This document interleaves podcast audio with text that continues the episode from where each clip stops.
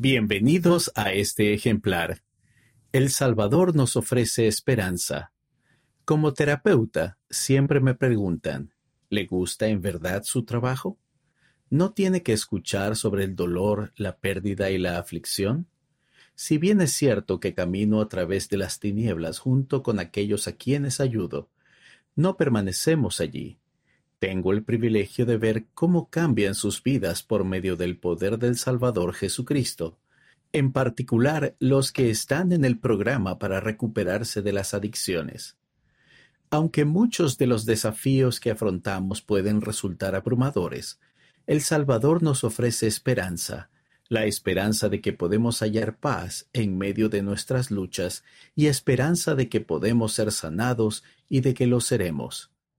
Una manera en la que el Señor nos ayuda a encontrar paz y seguridad es por medio de su profeta.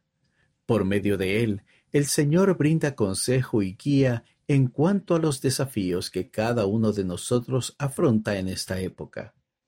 He sido bendecido de manera personal por prestar atención al consejo del presidente Russell M. Nelson, cuando nos alentó a aumentar nuestra capacidad de recibir revelación, dejar que Dios prevalezca en nuestra vida y hallar gozo en el arrepentimiento diario. Ahora más que nunca, necesitamos la guía del Señor para vencer los muchos desafíos que afrontamos y lidiar con ellos. Sea cual sea el desafío que esté afrontando, ruego que encuentre esperanza en el Salvador y sienta el amor que Él tiene por usted.